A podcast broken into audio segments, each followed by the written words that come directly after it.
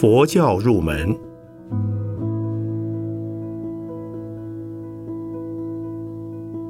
圣严法师著。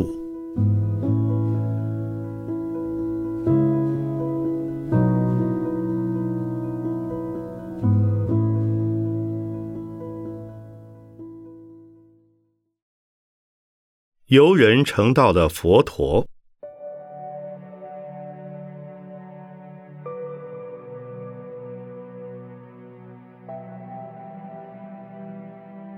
信仰佛教的人必须先了解，佛陀不是人格的神，更不是所谓创造宇宙及主宰宇宙的上帝，或所谓上帝的道成肉身。佛陀是人完成的，如能依照佛陀所说的修行方法切实做去，便有成为佛陀的可能。到了佛陀的境界，虽然也能发挥出种种的神奇，但那不是佛陀重视的东西。最要紧的是佛陀的完美人格和从彻悟中发出的伟大智慧。佛陀以人间的肉身完成无上的佛果，正是以身示范，鼓励有志学佛的人们，即使以此人间的肉身。追求无上的佛果。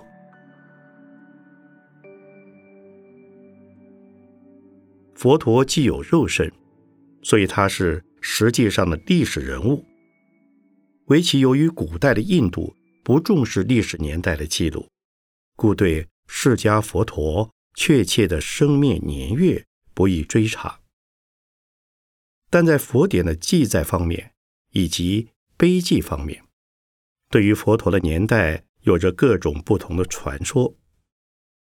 根据近世学者的考证结果，已认定佛陀降生于西元前五百六十年前，入灭于西元前四百八十年之事。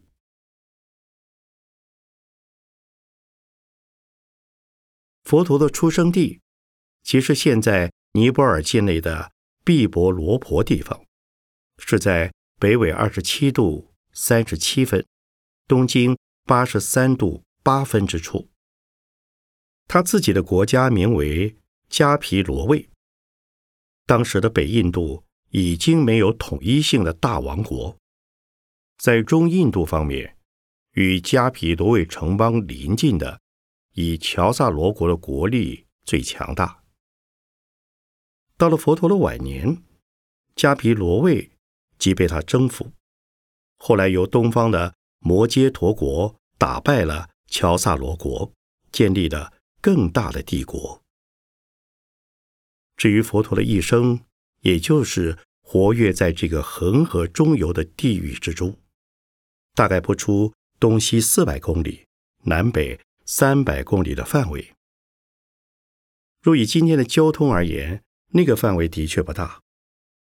然在当时的印度，能够兼顾到这样大的教化区域，实在很不容易了。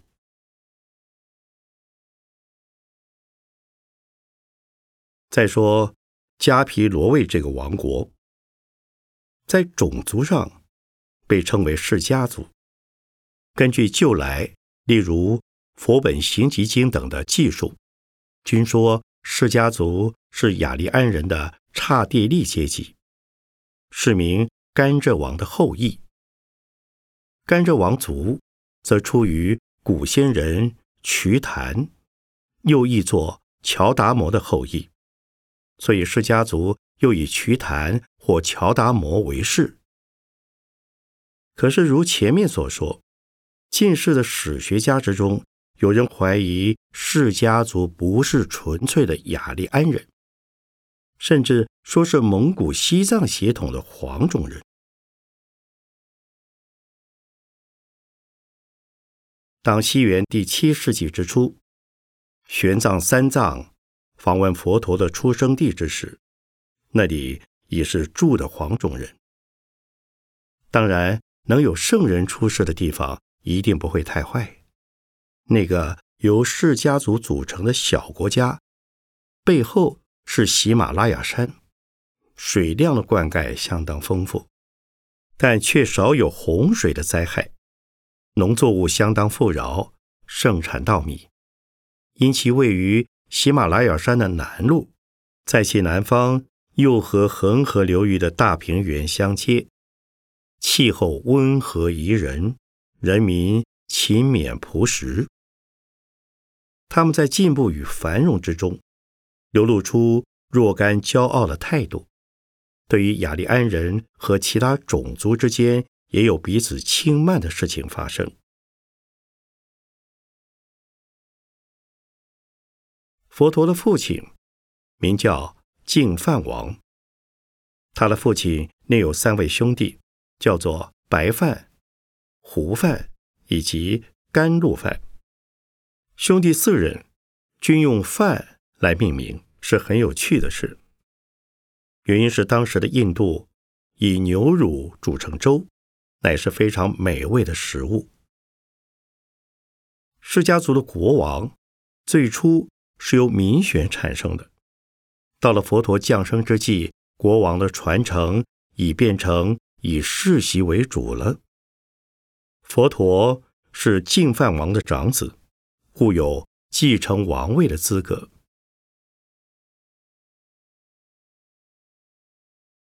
佛陀的母亲是摩耶夫人，尊称为摩诃摩耶。然在佛陀出生仅仅一周之后便去世了，因此佛陀是在其母亲的胞姐，也是佛陀的姨母及父王的爱护之下长大成人。不过，当他没有出家之前，大家都称他为悉达多太子。他那位姨母是和摩耶夫人同时嫁给净饭王的，叫做摩诃婆舍波提。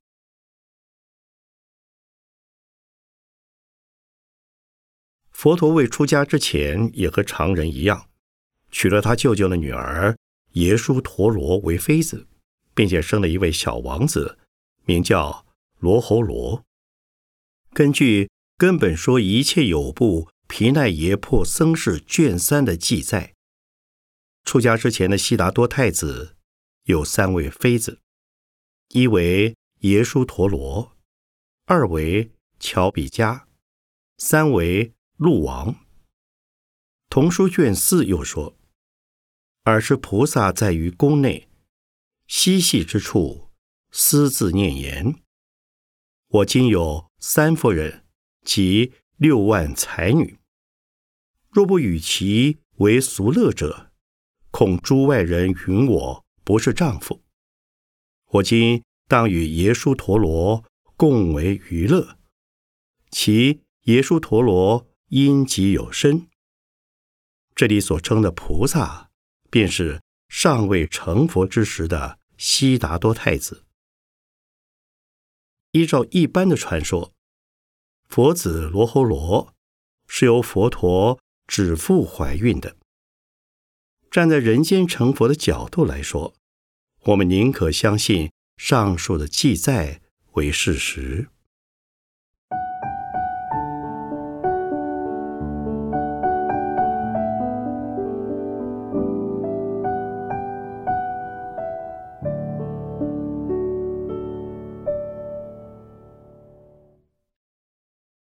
悉达多的意思是达成目的的人。中国佛经中译为一切一成，因为一位圣人的降世必有他过去世的伟大来历，所以当他出生之前，摩耶夫人是梦见了一只小象入胎而使成孕。此在印度的观念中，将伟大的人物总是用。龙、象、狮子、虎、母牛来做尊称的习俗有关。当他降生于蓝毗尼园之时，百花竞放，天龙喷洒温泉香水，为太子淋浴。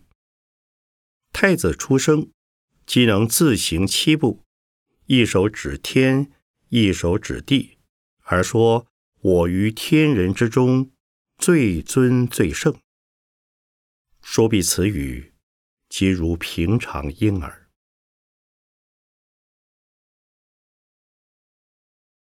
从佛教的基本立场而言，这样的传说并不十分重要，但是却可信以为真。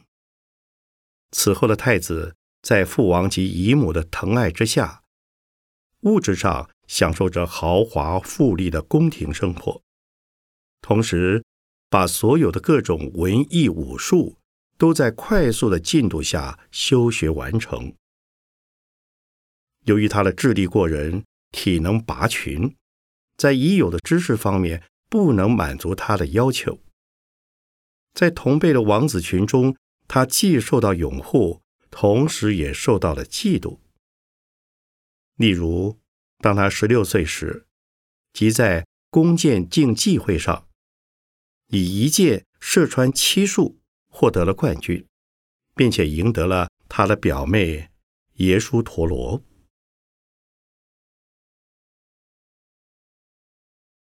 在知识方面，当以婆罗门教的典籍为主。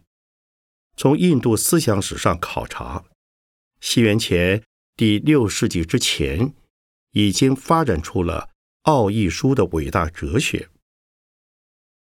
印度的哲学和宗教是不可分的。奥义书将宇宙的本体称为梵，个人的本体称为自我。梵是宇宙的实在，自我的本体。即是梵。由本体之实在产生支配宇宙的人格神，由人格神的自在天现出众生轮回生死的舞台，即是天空地的三界。活动在这舞台上的众生，分有胎生、卵生、湿生、化生的四种。像这样的宇宙本体论和宇宙的现象论，比起基督教的上帝创造宇宙之说，实已高明的多了。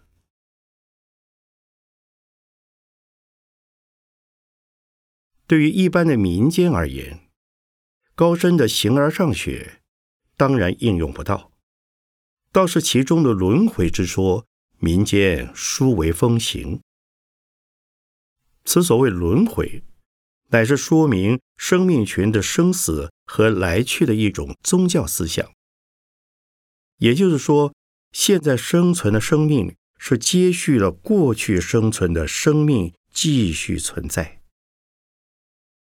当现存的生命死亡之后，未来的另一个阶段的存在又将连接下去，而且是由于现在式的罪恶行为。感受到未来世的不幸的果报，今世的幸与不幸，乃是根源于过去世的善恶行为。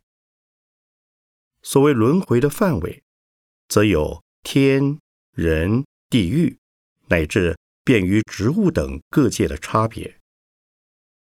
人的善恶行为称之为业，善业多，即在轮回之中。上升至人天界，恶业重，便下降至地狱界。这种思想虽然遭受少数唯物主义者的嘲笑，但在宗教的本位上，却为最最公平合理的思想。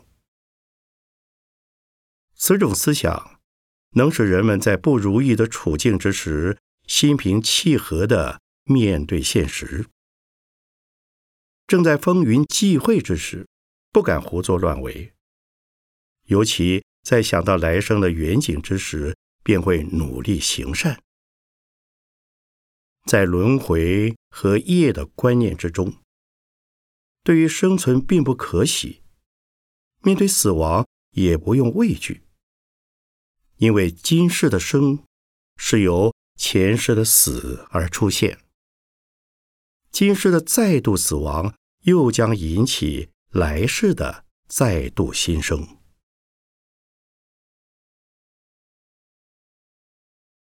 因此，在佛教的经典之中，虽未见到佛陀和奥义书的关系。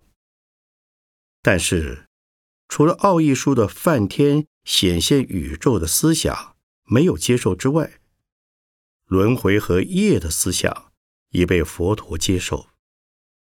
可是，婆罗门教的宗教仪式之中的特权阶级，以及酿造苏摩酒祭神，并用动物的牺牲作为对神献祭、求神赐福的媚神行为，不为使得祀神的人落于迷惘，也使得宗教的精神趋于堕落。这在佛陀是无法接受的。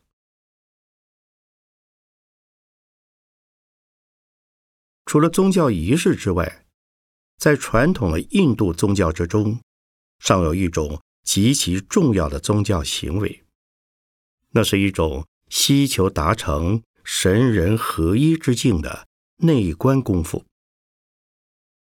印度宗教的古代圣典，大抵便是由于从修行中达到了这种境界的人们之所传出，他们被称为神仙。或仙人，他们是用一种直观的方法直参宇宙的真理。这种方法名为瑜伽。首先将身体落实坐稳，调节呼吸，统一精神，对于现实世界求取高度的认识。从这种神秘的直观之中，精神力高扬。往往既能产生不可思议的奇迹，在佛经之中称他们为得了神通的仙人。佛陀没有出家之前，对于这些宗教的现象，当然已经明了，并且也曾遇到过这样的仙人。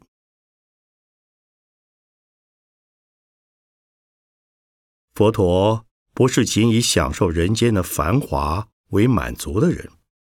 虽然贵为太子，并且已经结婚，但在精神上依旧非常的空虚，所以想到郊外去看看民间的风情。根据佛典的传说，他一连出城郊游了四次，这四次郊游的经历便改变了他的生活，也决定了他之出家成道的前程。他带着随从，驾着马车。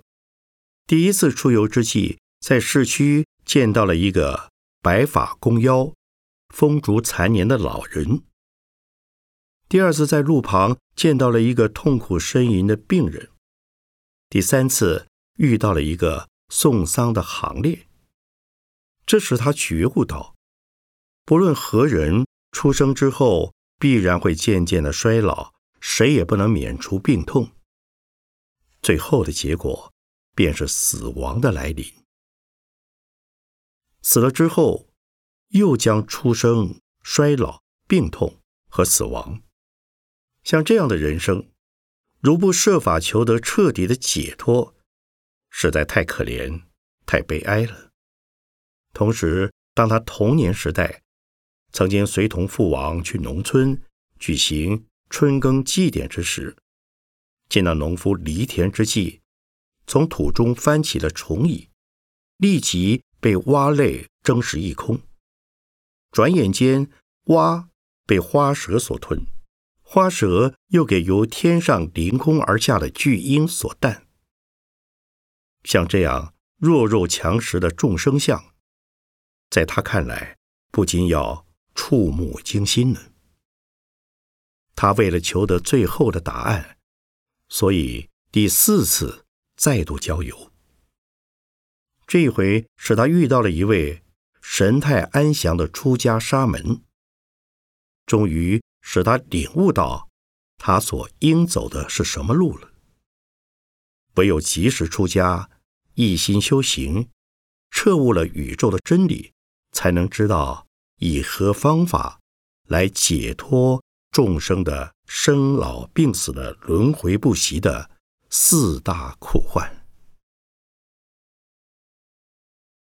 是巧，当悉达多太子第四次郊游回宫，计划要走上出家之道的时候，忽然接到报告，说是妃子耶输陀罗产一男婴，要他命名。他想，他正要去出家，却来了一个障害出家的枷锁，因而取名罗侯罗。但是，他既决心要出家，谁也留他不住。就在那天的夜晚，当他的妃子抱着小王子正在熟睡之时，他便向他们做了无言的告别，唤醒了他的御者车逆，牵出了他的爱马康特加，悄悄地出了宫殿，离开了加皮罗卫城，直到进入了森林的深处，削去了头发，脱下了身上所有华贵装束，穿上用树皮编制的沙门服，然后嘱咐御者车逆。带着他的服饰和那匹白色的爱马返回宫中，向父王报告，他已出了家。若不成道，绝不回国。当时佛陀的年龄是二十九岁，有的传说是十九岁。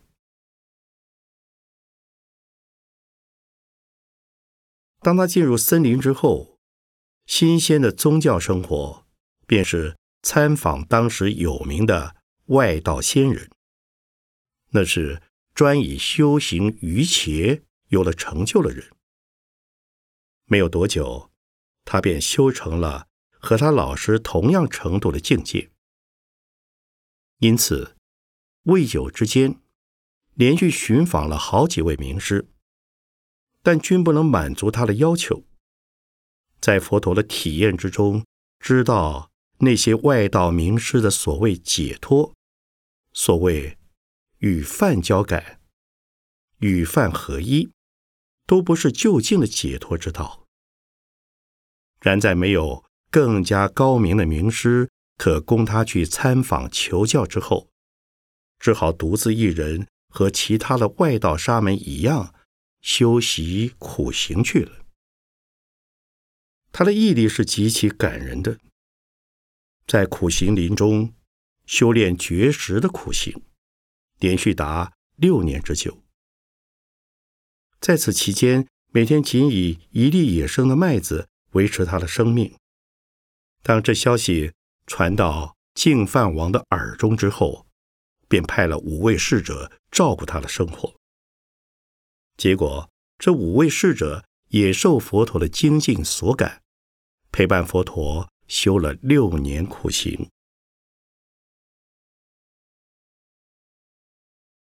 可是修了六年的苦行，身体枯瘦的已如干柴，尚未见到悟道成佛的消息，使之依照一般苦行外道那样的盲修苦行，毕竟无异于精神的向上，于是放弃了苦行，改用。专心冥想的功夫，他离开苦行林，走到泥莲禅河的清流之中，洗净了六年来的深垢。但他的身体实在太瘦弱了，所以接受了一位村姑供养的乳粥，恢复了他的元气。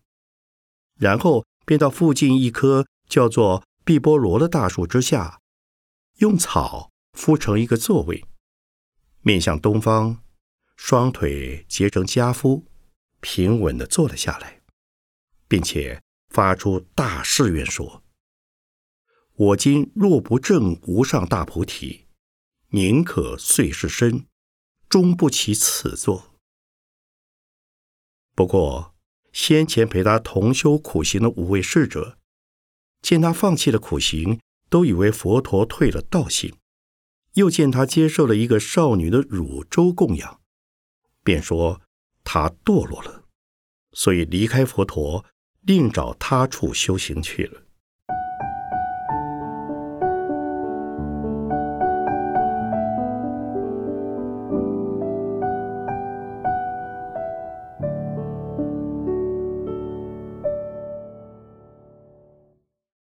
实际上，佛陀并未堕落。只是从苦行的经验以及享乐的事实中，理解到极端的苦行和放任的享乐，同样无济于开悟的目的。此在后来佛陀训诫他的弟子时，便做了这样的说明：比丘们，当过宗教生活，须避两种极端。哪两种极端呢？一是耽于享受欢乐的快乐生活，这是卑下的，有害精神的，是无聊的浪费；另一是苦行的生活。那是凄惨的无聊和浪费。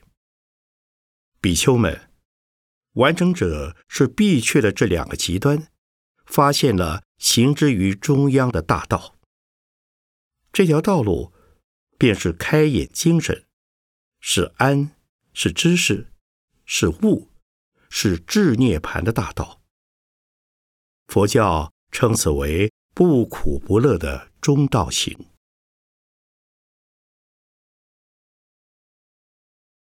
再说乔达摩，因为坐在那棵碧波罗树下冥想而成了佛，所以后来称他为菩提树或佛树。那个地方为了纪念佛陀的成道，被称为菩提迦耶。那棵树的切枝，迄今依旧长在伽耶佛塔的附近。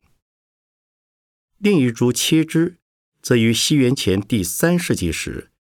由印度明王阿育王的女儿带到锡兰移植，至今仍然活在锡兰岛的前首都阿努罗达波罗。不论在茄耶或席兰的两株菩提树的分身，均被朝圣的信徒们视为圣物，当作参拜佛基的重要对象。其实这是一种无花果树，植物学者。把它叫做宗教无花果，大概也是由于佛陀在这树下成道的原因吧。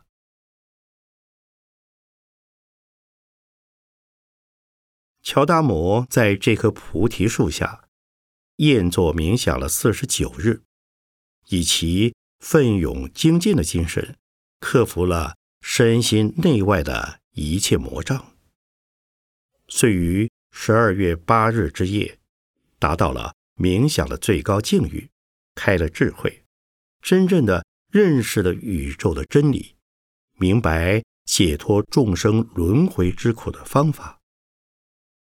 汉译佛典说那天是阴历十二月初八日，依照现代学者的通说，乃是西元前五二三年阳历五月的。月圆日之夜，但是他在这四十九日之中，接受了各种生理、心理及自然界的冲击和考验。当他正要摆下一切人间的欲望之时，欲望的火焰却更旺、更盛起来。他对于那些迷恋的情爱。生存和悦乐的渴望与回忆，必须要用坚定的信念来与之战斗。那些东西却是人类赖以生存和求上进的根源，但也均系苦难的泉源。因此，人若到了将要和这些东西告别的关头，他们便会猛烈的在心中浮现出来。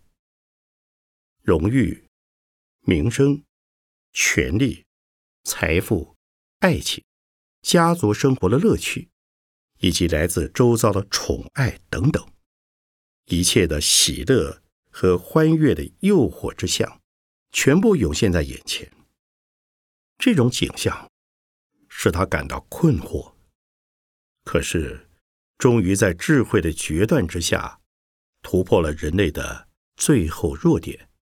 战胜了身心的魔障，也克服了自身的障碍，登上了人类智慧和人格的奇峰，完成了就近无上的佛果。他的心境从波涛汹涌的状态，进入了平静如镜的状态。从此之后，永无波浪，也没有涟漪，唯是一片深广无边与澄澈清凉，容受一切，包举万类，而又丝毫不受他物的骚扰。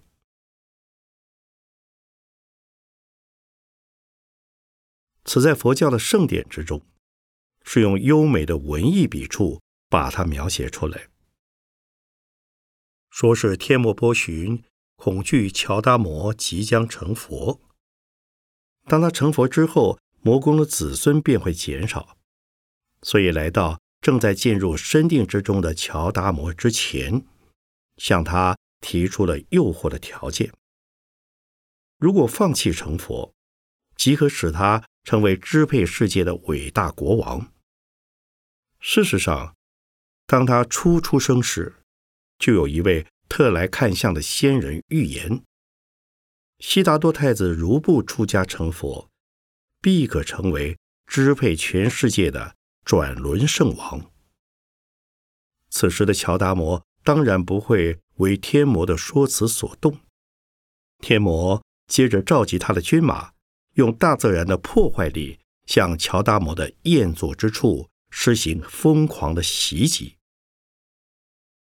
人类遇到无法抗拒的自然灾变之际，就会感到自身的渺小，升起怯弱之心，祈求神灵的保佑。天魔波旬了解人性的弱点，所以在震怒之下，发动了隆隆的巨雷大鸣，电光闪耀，摇动大地，山崩土裂，降下豪雨，泛滥成灾。暴风吹袭，折木拔树，飞沙走石，卷袭而至。可是，无畏的乔达摩继续住于三昧之中，平静如常，不动声色。天然灾变所能造成的死亡恐怖，对于乔达摩而言丝毫不起作用。天魔见到利诱威胁。都不能使得乔达摩改变气求成佛的初衷，最后便使出了最恶毒的武器，派遣了他的三个女儿，以美色和情欲来破坏乔达摩的定力。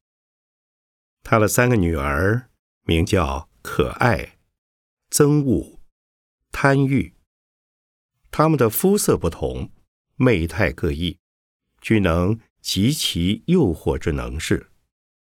当这三个魔女出现之际，周围的森林也呈现出一片美妙的景色，衬托着三个姿色动人、音声柔美、能歌善舞的魔女。他们个个甜言蜜语的向乔达摩挑逗，可是却被乔达摩的神力把他们变成了丑妇。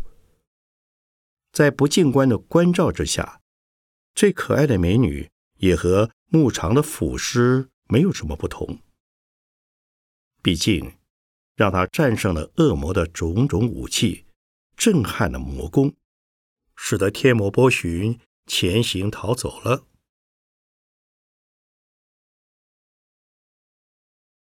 成佛之后的释迦菩萨，即被称为佛陀，又被。尊称为世尊、如来、释迦牟尼或世尊等。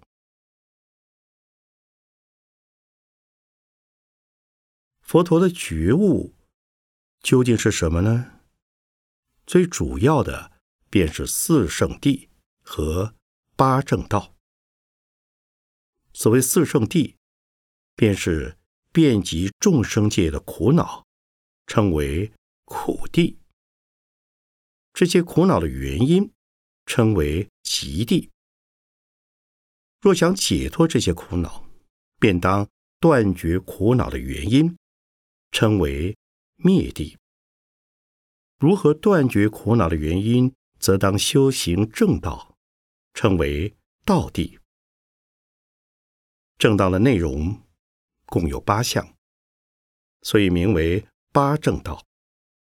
其实。佛陀的正道即是证实了世间的忧、悲、生、老、病、死、轮回等苦患，以及苦患的因由，灭除苦因的方法。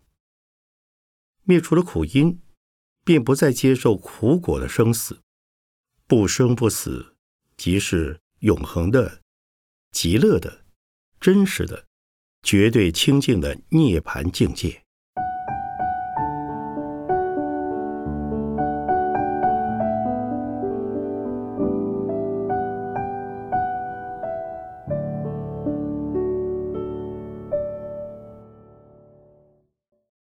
成道之后的佛陀，一切的龙、鸟等动物都来向他献上供物。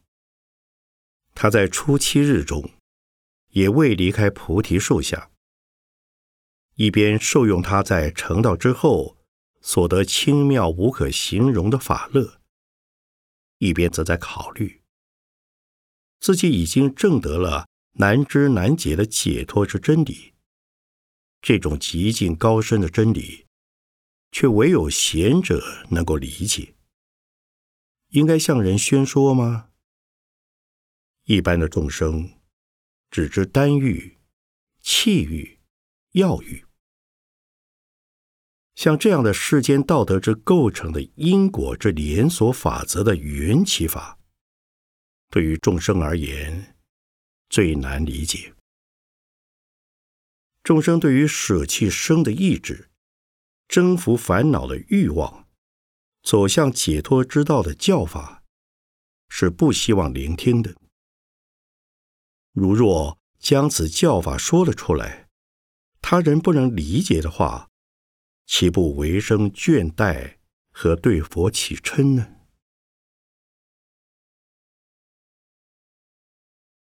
他的这种考虑。却是世间的实际情况，但也正好是天魔之所喜欢的，所以天魔又来劝请佛陀：既已成佛，应该立即进入无余涅盘，不要化度众生了。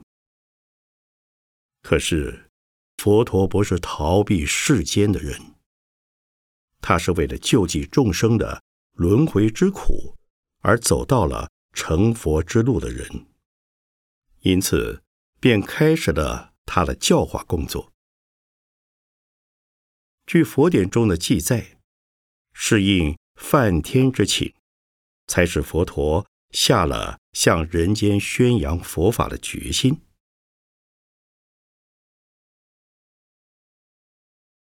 请读者不必要求我来肯定或否定。佛典之中那次的记载是事实或寓意。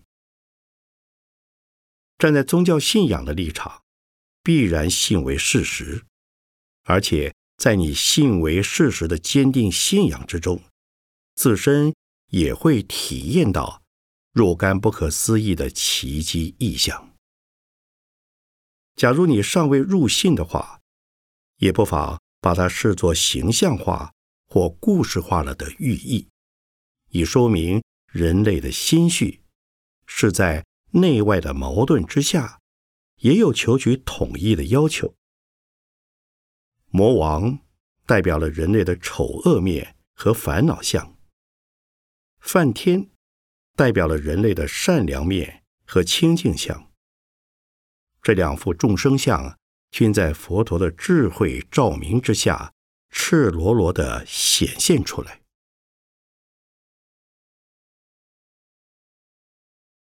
佛陀在一念之间下定了宣扬佛法的决心，而那一念便开出了世界史上的一大宗教的文明。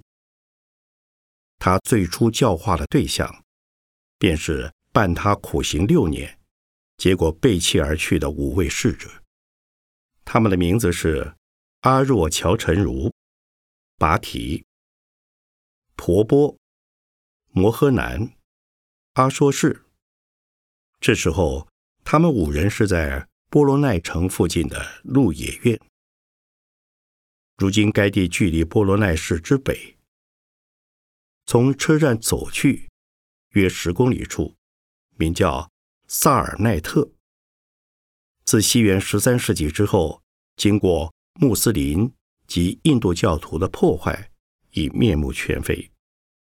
现在则再受到印度政府把它当作名胜古迹而加以保护。佛陀到了鹿野苑，向这五人宣说了亲自所证的妙法。他们闻法之后，随即也证得了涅盘境界。当然，他们的福德和智慧无法和佛陀相比，所以证的是罗汉果，而不是佛果。这五位罗汉初见佛陀前去。仍以不屑的态度相视。可是，一看再看之下，已发现佛陀的相貌威仪高贵之中，又充满了慈祥的吸引力，便身不由己的一起跪拜在佛陀的膝前，接受了佛陀的教法，成了佛陀座下最早的五位比丘弟子。通常把这次说法称为初转法轮。法轮可以译作正法之轮。轮是一种兵器，也是印度传说之转轮圣王的轮宝。据传说，当转轮圣王出世之时，轮宝自然出现在圣王之前。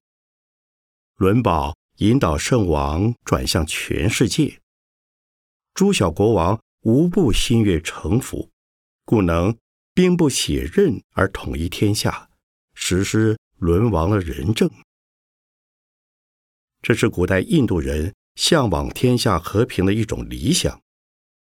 世尊取作比喻，以亲自实证的佛法为轮宝，他以法中之王的身份转动正法之轮，行化天下，利益全世界的一切众生，并且。凡是法轮转动之处，一切的邪恶思想无不为其摧破。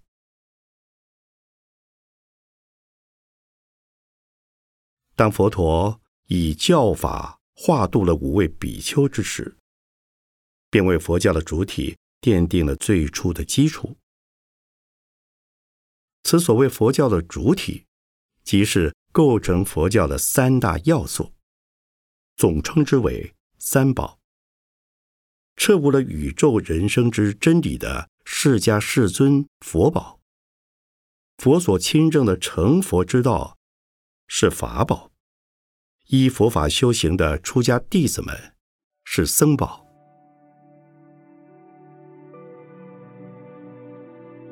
这在佛教而言极其重要。